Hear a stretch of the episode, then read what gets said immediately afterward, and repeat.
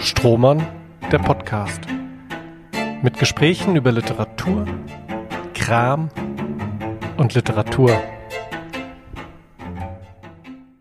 Herzlich willkommen zur nächsten Sonderfolge von Strohmann und heute sind dabei gleich zwei Autorinnen. Es gibt 13 Fragen mit Rebecca Endler und im Anschluss 11 Fragen mit Nicole Seifert. Beide sind gemeinsam zu Gast in unserem Festival auf einem Podium, das wir das unsichtbare Patriarchat genannt haben. Und da wollen wir auf äh, sichtbare und unsichtbare patriarchale Strukturen schauen.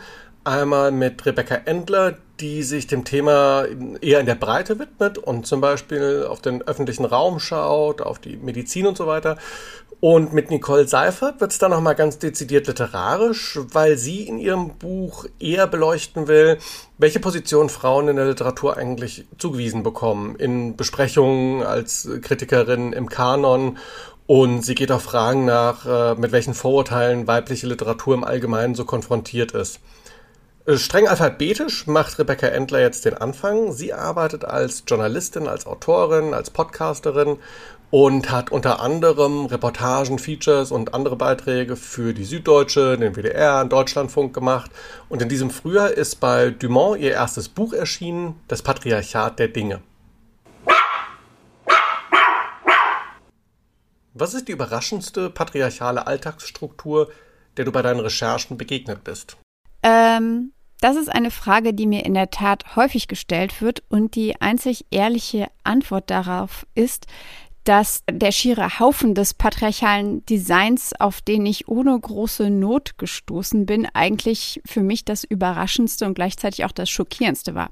War auch mit das Praktischste, denn ähm, so war die Recherche dementsprechend nicht so kompliziert. Gleichzeitig ist es einfach krass, wie viele Dinge auf der Welt sind, ähm, die uns umgeben, die uns seit Jahrhunderten, Jahrzehnten oder auch erst seit ein paar Jahren umgeben ohne dass uns wirklich klar ist, wie patriarchal geprägt sie sind und dass sich da einfach auch so wenig getan hat. Neben dem großen Haufen würde ich sagen, ist eine andere Sache, immer wenn es ähm, über das Menschliche hinausging, also dass wir beispielsweise bei Bepflanzungen von Städten eher männliche Bäume, also bei denen Bäumen, wo es tatsächlich äh, weibliche und männliche Bäume gibt, also zweihäusige ähm, Bäume nennt man das, glaube ich, dass wir da eher auf männliche Bäume zurückgreifen, weil ähm, man da, sich dann eben nicht um die in Anführungszeichen Abfallprodukte wie Früchte oder sonst was scheren muss, mit dem Effekt allerdings, dass sehr viel mehr Menschen von ähm, Allergien geplagt sind, als es eigentlich sein müsste ähm, eben durch die Pollen verursacht, die nirgendwo andocken könnten. Denn damit Pollen irgendwo andocken, bräuchte man dann auch die weiblichen Bäume. Oder dass auch der Sexismus, dem Menschen mit Uterus überall begegnen, in der Medizin tatsächlich auch artenübergreifend auf Versuchstiere anzuwenden ist. Das heißt, dass eher mit männlichen Versuchstieren gearbeitet wird oder aber, wenn kleine ähm, Mädchenmäuse dabei sind, Frauenmäuse, ähm, werden denen auch Eierstöcke und Uterus entfernt, um die Vergleichbarkeit der Ergebnisse zu gewährleisten. Das sind so Dinge, die wusste ich vorher nicht und die fand ich einigermaßen entsetzlich. Unterhaltsam, wenn auch entsetzlich. Wie lautet der erste Satz deines aktuellen Buches? Das ist logischerweise der erste Satz aus dem Vorwort. Es gibt ja diese Geschichte, wie eine alte Frau in Pompeji mich einmal mit einem Wischmopp verdroschen und als Putana beschimpft hat, weil ich auf dem Männerklo pinkeln war und mich nicht in die lange Schlange vor der Frauentoilette eingereiht hatte. So, ich hoffe, alle sind hooked. Das ist der erste Satz, weil tatsächlich die Toilettenthematik mein Einstieg in das Thema des patriarchalen Designs gewesen ist. Und wo wir bei ersten Sätzen sind, ist der erste Satz wichtiger oder der letzte? Und warum? Das ist so ein bisschen die Frage, was ist wichtiger, der Eingang oder der Ausgang? Ich würde ja sagen, dass man drin gewesen ist. Also ähm, ich ich tue mich ein bisschen schwer. Ich weiß, es gibt immer diese Sammlung von großen historischen ersten Sätzen. Für mich ist das nicht so wichtig. Ich glaube, natürlich ist es wichtig, wie man die Menschen aus dem Buch wieder raus entlässt, weil das ist wahrscheinlich das, was nachschwingt am längsten. Also ich erinnere mich, in der Sozialpsychologie haben wir einmal eine Studie gelesen, die ich einigermaßen unterhaltsam fand, darüber, was Menschen von ihren Darmspiegelungen erinnern. Und da war es so, dass wenn man das Ende der Darmspiegelung so angenehm wie möglich macht und den Schlauch ganz langsam rauszieht, dann ähm, das ganze Ereignis der Darmspiegelung als wohliger oder angenehmer erinnert wurde als ähm, ein, ein schneller, aber dafür ruckartiger und schmerzhaftes Ende. Und ich glaube, ähnlich ist es auch mit einem Sachbuch über patriarchalen Design. Oh Gott, was erzähle ich hier? Ja, also ich habe versucht, deswegen am Ende eine etwas ähm, fröhlichere oder heitere oder zukunftsgewandtere ähm, Schublade aufzumachen, aber es ist mir schwer gefallen, denn ich habe das Schlusswort äh, mitten in der Pandemie geschrieben und da gab es eigentlich wenig Anlass für positive Ausblicke. Dennoch habe ich es versucht, auch weil meine Lektorin das wollte. Aber sie hatte recht. Also deswegen lautet, glaube ich, meine Antwort das Ende. Gab es einen Moment bei der Arbeit an deinem Text, der dich glücklich gemacht hat? Welcher Moment war das? Es gab tatsächlich einige Momente, die mich sehr glücklich gemacht haben. Ähm, eins der schönsten Ereignisse oder Interviews ähm, war tatsächlich in Hamburg. Nach meinem Besuch ähm, des Ohlsdorfer Friedhofs und dort den Garten der Frau, ähm, über den ich auch geschrieben habe, war ich bei Rita Barke zu Hause eingeladen. Das ist die Stadthistorikerin in Hamburg, die diesen, dieses Stückchen Friedhof gemacht hat. Und da auch das schon zu Corona-Zeiten waren, haben wir uns in ihrem Garten getroffen, aber es war sehr schön, schönes Wetter und sie hatte einen Hund, der unfassbar gerne von mir die ganze Zeit gestreichelt werden wollte. Und es ist, wenn man einen großen Hund streichelt und eigentlich mit im Leben rumläuft mit einem hundeförmigen Loch im Herzen, das sich dann in dem Augenblick schließt, wenn man einen anderen, den Hund von jemand anderes streicheln darf, dann fiel es mir zumindest sehr leicht, mich zu konzentrieren und auch ein gutes Interview zu führen. Und das war, aber man muss dazu sagen, sie ist auch einfach eine unfassbar angenehme Gesprächspartnerin. Also das ist auf jeden Fall ein, eines der Highlights gewesen. Das andere war die enge Zusammenarbeit mit meiner Lektorin Ulrike Ostermeier, die einfach sehr, sehr bewandert ist und über viele Dinge Ahnung hat, ähm, über die ich weniger Ahnung habe. Und ähm, umgekehrt auch, aber wir haben, glaube ich, sehr viel von dieser Zusammenarbeit profitiert. Oder anders gesagt, das Buch hat sehr viel von dieser Zusammenarbeit profitiert. Und es war immer, es war immer eine Freude, auch ihre Anmerkungen und ihre Kritik zu lesen. Auch wenn die manchmal auch ja, verhältnismäßig harsch ausgefallen ist, aber dann auch zu Recht, habe ich mich obwohl ich Kritik nicht so gerne mag, habe ich mich gerne an die Überarbeitung gemacht. Also ich glaube, das spricht nur für sie und ihren Ton. Also die Zusammenarbeit mit Ulrike Ostermeier auch ein Highlight. Und wenn man über Glück spricht, ist das Unglück nicht weit. Was war der frustrierendste Moment bei der Arbeit? Ähm, ja, es ist ja kein großes Geheimnis, dass kurz nachdem das Exposé verkauft war und dann klar ist, dass ich dieses Buch schreibe, kam Invisible Women raus von Caroline Criado Perez und ich habe das relativ früh in einem Podcast, den ich sehr gerne höre, 99% Invisible gehört.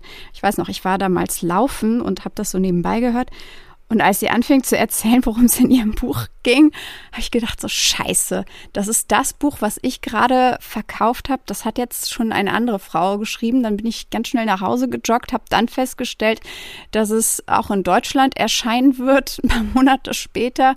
Und dachte so, ja, toll, das war's jetzt. Ähm, dann habe ich es mir gekauft, gelesen und festgestellt, dass es natürlich, natürlich doch nicht das Buch ist, was ich schreiben wollte.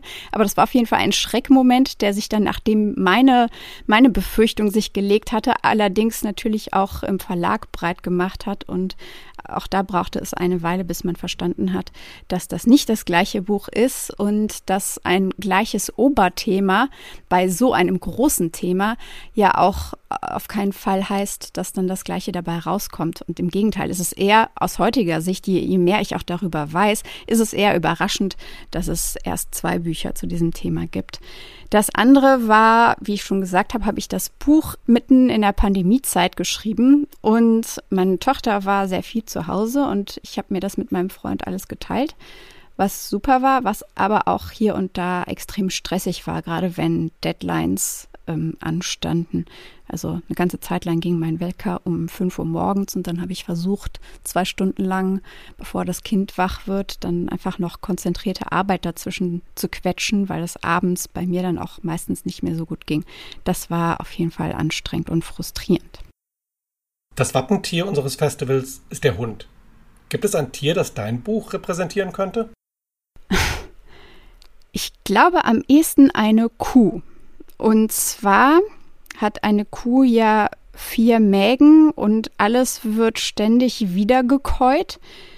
Und so ein bisschen ähnlich ging es mir beim Schreiben auch. Also ich habe nicht das immer gleiche wiedergekäut, aber schon unterschiedliche Facetten des immer gleichen patriarchalen Designs wiedergekäut, ohne dass das jetzt irgendwie repetitiv hoffentlich sich repetitiv im Buch ausgewirkt hat, aber eben so lange, bis alle Nährstoffe aus dem Brei gelöst sind. Und ich glaube, das, das habe ich auch versucht. Außerdem habe ich letztens in einem Kinderpodcast mit meiner Tochter gehört, dass äh, Kühe ihre Gase auch über die Hörner ablassen können, also wie Ventile. Und so ein bisschen dachte ich, es wäre oder es ist praktisch, das zu können. Und ich würde das auch gern können, wenn ich meine Frustration auch einfach über meine Hörner ablassen könnte. Außerdem habe ich eine große Faszination mit Kuhäutern und bezeichne meine Recherchehilfen, alle Menschen, die äh, mir im Laufe dieser Buchrecherche Links, Artikel, Bücher, ähm, interessante Personen zugeschickt haben, auch gerne als, als die Zitzen, die von mir gemolken wurden. Insofern, das Patriarchat der Dinge ist am ehesten eine Kuh. Über welches Thema würdest du gerne mal schreiben, hast dich bis jetzt aber nicht getraut? Also Menschen, die mich kennen, wissen, Trauen ist nicht so sehr ein großes Problem. Ich traue mich eigentlich einiges. Ich habe auch viele Themen, über die ich jetzt als nächstes sehr gerne schreiben würde und auch schreiben werde. Das größere Problem ist Zeit. Also ich habe im Moment einfach sehr wenig Zeit. Aber nach diesem Sachbuch würde ich mich jetzt gerne so ein bisschen mehr der Komplexität menschlicher Beziehungen widmen. Das heißt, da habe ich auf jeden Fall Respekt vor, aber ich traue mich das. Oder ich traue mir das zu. Welches Buch hättest du gern selbst geschrieben? Also, als ich Girls gelesen habe von Emma Klein, habe ich gedacht, das wäre ein Buch, das ich, ich hätte es nicht so gut schreiben können, aber ich hätte das auch sehr gerne geschrieben.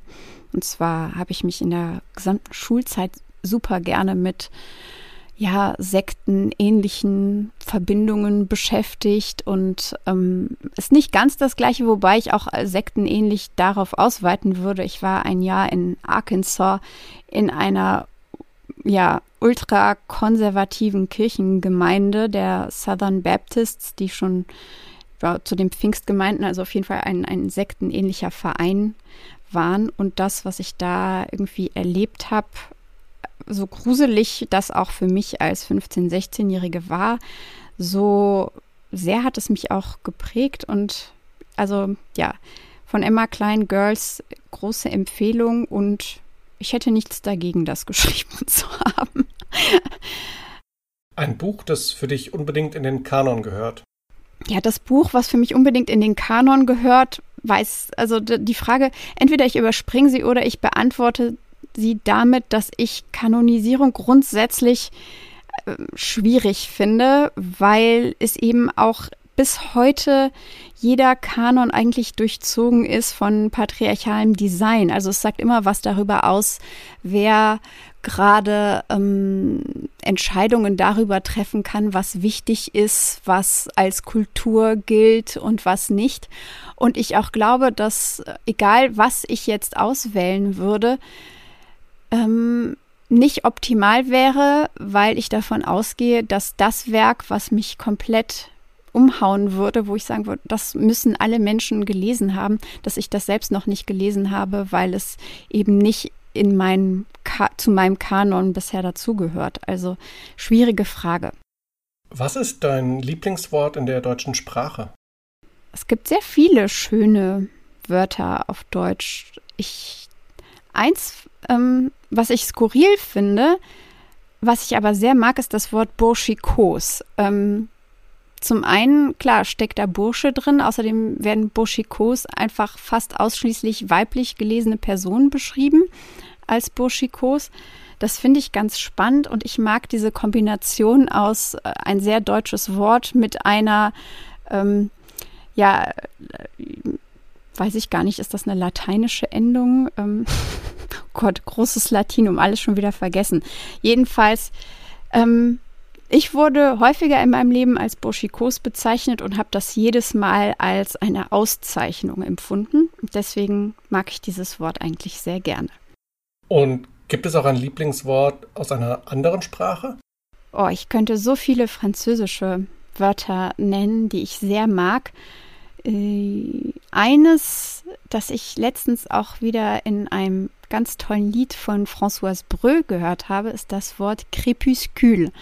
Crépuscule ist die Dämmerung und was ich daran mag, ist, dass es für mich, wahrscheinlich bin ich die einzige Person auf der Welt, aber für mich klingt das fast schon lautmalerisch, denn bei Crepe muss ich an Creep denken. Und dann schleicht sich so die Dunkelheit, die Dämmerung über, über den Tag und legt sich ja wie ein Creep darüber. Deswegen mag ich Crepuscule sehr gern. Und auch da wieder dieses lateinische, ähm, ja, gefällt mir einfach. Anderes Wort ist ähm, capricieux, capriciösen, alle Caprice. Finde ich auch sehr, sehr schönes Wort. Ähm, und ein Wort auf Englisch, was ich in der ersten Klasse, als ich es in meinem Englischbuch entdeckt habe, dachte, ich werde niemals schaffen, das auszusprechen. Und als ich es dann doch das erste Mal ausgesprochen habe, hat es unfassbar viel Spaß gemacht, war immediately. Ich mag das Wort immediately sehr gerne, weil es mein erstes großes Erfolgserlebnis auf der englischen Sprache war. Was ist das schönste Kompliment, das du für ein Buch bekommen hast? Sehr schön fand ich ein junges Mädchen, das auf Instagram geschrieben hat, das ist besser als Schule. Das äh, habe ich als große Auszeichnung empfunden. Ähm, auch sehr schön, wobei das waren mehr so Vorschusslorbeeren. Der Mann hatte es noch nie gelesen, aber hatte es sich gekauft, um es mit seiner Frau zusammen ähm, sich gegenseitig beim Einschlafen vorzulesen, weil ähm, sie die ja, Praxis äh, gewählt haben, sich feministische Bücher gegenseitig zum Einschlafen vorzulesen. Also wahrscheinlich nicht als Einschlafshilfe, sondern mehr als, als oder ich hoffe, eher so als äh, Stoff, um darüber nachzudenken. Das hat mir auch sehr gut gefallen.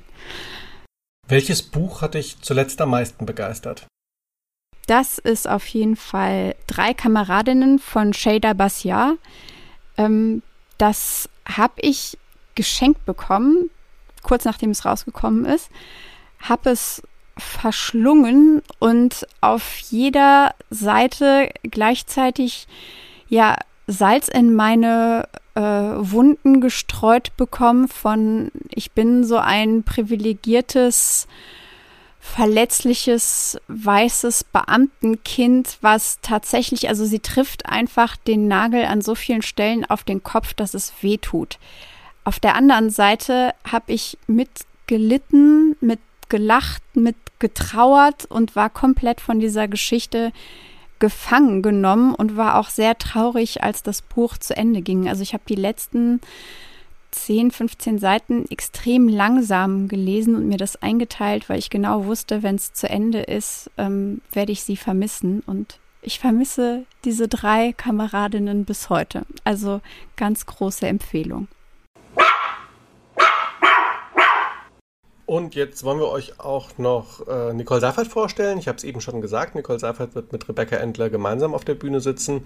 Sie hat nach ihrer Ausbildung bei S. Fischer Allgemeine und Vergleichende Literaturwissenschaft und Amerikanistik in Berlin studiert und arbeitet seit ihrer Promotion als freie Lektorin und Übersetzerin aus dem Englischen und Amerikanischen, lebt mit ihrer Familie in Hamburg. Sie betreibt außerdem den Nacht- und Tag-Blog und in dem Blog widmet sie sich eigentlich hauptsächlich Literatur von Frauen und schreibt da genauso über Neuerscheinungen wie Wiederentdeckung und Klassiker. Und jetzt im Herbst erscheint im Kiepenheuer und Witsch Verlag ihr erstes eigenes Buch mit dem Titel Frauenliteratur.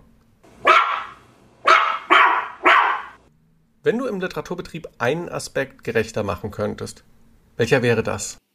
Ich würde was ganz Grundlegendes ändern, das dann hoffentlich viel Gutes nach sich ziehen würde, nämlich das Machtgefälle wegzaubern. Und mit Machtgefälle meine ich vor allem das zwischen Kritikern und marginalisierten Gruppen im Literaturbetrieb, also AutorInnen of Color, queere AutorInnen und tatsächlich auch immer noch Frauen, das haben ja zuletzt mehrere Studien belegt, dass die äh, unterrepräsentiert sind. Im Feuilleton, aber auch schon in den Programmen der literarischen Verlage. Und dieses Machtgefälle bedeutet, dass AutorInnen faktisch ausgeschlossen werden aus Prozessen, dass sie nicht sichtbar sind. Und was es auch gibt, sind Nötigung und sexualisierte Gewalt. Und das kann auch nur deshalb stattfinden. Dagegen kann sich deshalb nicht gewehrt werden, weil es dies oder nicht so leicht, weil es dieses Machtgefälle gibt. Und ähm, ich glaube, wenn das wegfiele, dann ließe sich auch leichter einfordern, dass die Bücher dieser Menschen angemessener besprochen werden. Das werden sie nämlich oft nicht.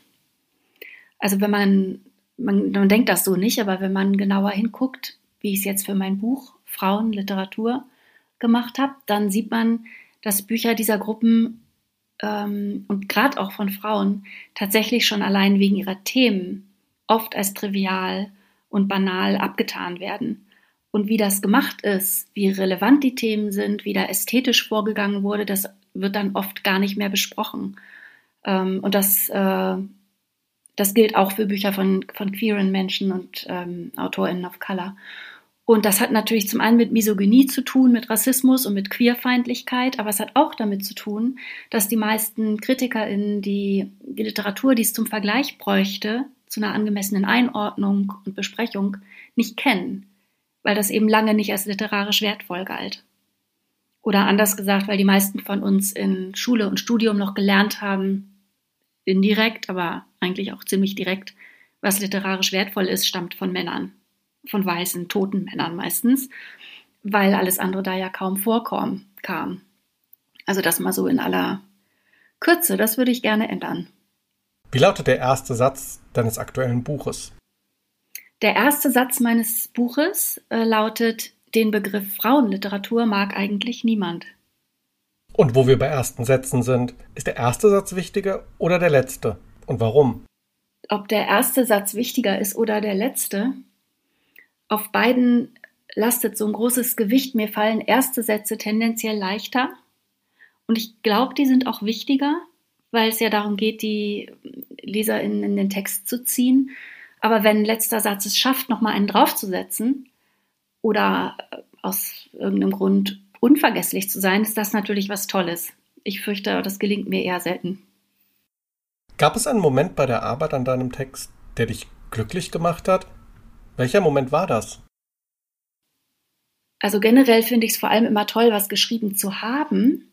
Ähm, währenddessen, ich erinnere mich jetzt vor allem, äh, dass ich mich unheimlich gefreut habe, als der Coverentwurf von Kiwi kam, bei dem ich, also der, bei dem ich dann wusste, der ist es. Äh, und überhaupt so diese Wochen, in denen das dann konkret wird, weil die Vorschauseite für das Buch Gestalt annimmt und es so erste Terminpläne gibt und Gespräche mit anderen Abteilungen aus dem Verlag, denn so absehbar wird, dass das der Text, an dem man noch sitzt und mit dem man sich noch quält und wo mir jetzt nicht so die Glücksmomente einfallen, äh, dass das tatsächlich bald ein Buch sein wird. Und wenn man über Glück spricht, ist das Unglück nicht weit. Was war der frustrierendste Moment bei der Arbeit?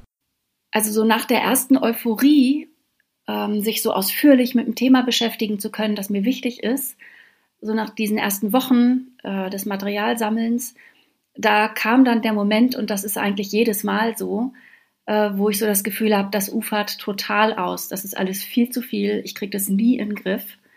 Äh, das ist nur leider kein Moment, das sind eigentlich Wochen, manchmal Monate. Das Wappentier unseres Festivals ist der Hund. Gibt es ein Tier, das dein Buch repräsentieren könnte? Das, da habe ich sofort gedacht, das Murmeltier, wegen des Films und täglich grüßt das Murmeltier. Denn mein Thema, dass Literatur von Frauen unangemessen besprochen wird und ähm, unterrepräsentiert ist und nicht ernst genug genommen wird, ähm, nicht genug gelehrt wird und so weiter, das ist überhaupt nicht neu. Darüber hat schon Virginia Woolf geschrieben. Ähm, also sie hat sogar genau beschrieben, und da, vieles davon gilt heute noch, äh, wie Literatur von Autorinnen äh, spezifisch äh, verhindert und abgewertet wird. Und in den 100 Jahren zwischen Virginia Woolf und mir äh, wurde auch immer wieder drüber geschrieben, zum Teil auch ausführlich. Ähm, und trotzdem muss immer neu angesetzt und immer wieder von vorne angefangen werden zu erklären. Das ist ziemlich mühsam und ernüchternd. Aber ich hoffe natürlich, dass es dieses Mal ganz anders wirkt und viel mehr hängen bleibt. Zumal ich die ja auch alle hinter mir habe mit ihren Erfahrungen und Argumenten und unheimlich viele Autorinnen mit ihren Erfahrungen zitiere. Das hat schon eine gewisse Wirkung, hoffe ich. Über welches Thema würdest du gerne mal schreiben, hast dich bis jetzt aber nicht getraut? Ich wollte jahrelang über das Thema Mütter und Töchter schreiben und habe äh, Regalmeter dazu und hatte auch eine Idee, wie und echt schon viel Vorarbeit geleistet. Und da bin ich dann aber, auch bevor ich einen Vertrag oder einen richtig konkreten Plan hatte, in dieser, in diesem Moment oder in, diesen, in dieser Zeit des Materialsammelns stecken geblieben. Das war mir auch immer zu groß. Und dann hatte ich auch am Anfang, also vor Jahren, immer das Gefühl, ich muss mit meiner eigenen Tochter und mit meiner Mutter noch mehr Erfahrungen sammeln, um darüber schreiben zu können. Und jetzt, wo ich eigentlich mitten in diesen Erfahrungen bin, was einfach auch mit dem Alter von uns dreien zu tun hat und mit Erfahrungen, die wir deshalb machen, also gemeinsame Trauer, veränderte Familiendynamik, ähm, Pubertät, äh, jetzt, wo ich da so mittendrin bin mit den beiden, liegt mir eigentlich nichts ferner, als drüber zu schreiben, weil das alles viel zu viel ist und zu nah. Und ich glaube auch eher nicht, dass ich das Buch noch mache. Welches Buch hattest du gern selbst geschrieben?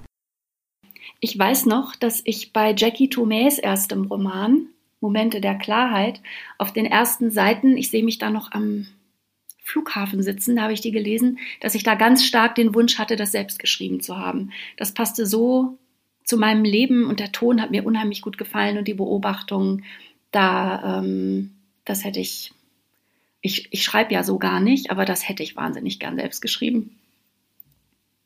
Also im Sinne von, ich schreibe gar nicht, äh, ich schreibe ja keine Romane. Ein Buch, das für dich unbedingt in den Kanon gehört. Äh, das ist Verführung, der erste Roman von Marlene Strerowitz. Der ist 1996 erschienen und beschreibt ein ziemlich normales Frauenleben, inhaltlich und formal, so wie ich es sonst noch nie gelesen habe. Das wirkt ähm, auch 25 Jahre später noch unheimlich frisch und relevant und, ähm, und das macht unheimlich viel klar, was, was Frauenleben betrifft und was da anders ist und, und wie das ist und ohne jede Lamoyanz oder ähm, also äh, großartig, revolutionäres Buch, das gerade auch Männer unbedingt lesen sollten. Verführungen von Marlene Strerowitz. Was ist das schönste Kompliment, das du für ein Buch bekommen hast? Dass ich für Frauenliteratur ein Zitat von, also ein Blurb von Elfriede Jelinek bekommen habe, kann ich immer noch nicht fassen. Und das betrachte ich als Kompliment. Welches Buch hat dich zuletzt am meisten begeistert? Am meisten begeistert haben mich zuletzt die Essays von Asal Dardan, Betrachtungen einer Barbarin ich finde Personal Essays sowieso eigentlich mit das spannendste Genre gerade für mich. Und im Deutschen gibt es die Form ja kaum. Und was für eine große Lücke das ist, macht dieses Buch äh, total deutlich. Ich habe den Bleistift kaum aus der Hand gelegt. So viel Kluges schreibt Asal Dadan darin über ganz unterschiedliche Lebensbereiche. Und äh, trotzdem ergibt dieser Essayband ein so äh, wunderbares, sinnvolles Ganzes. Das war eine Lektüre, die ein ganz großer Gewinn für mich war. Strohmann, der Podcast. Mit Gesprächen über Literatur, Kram und Literatur.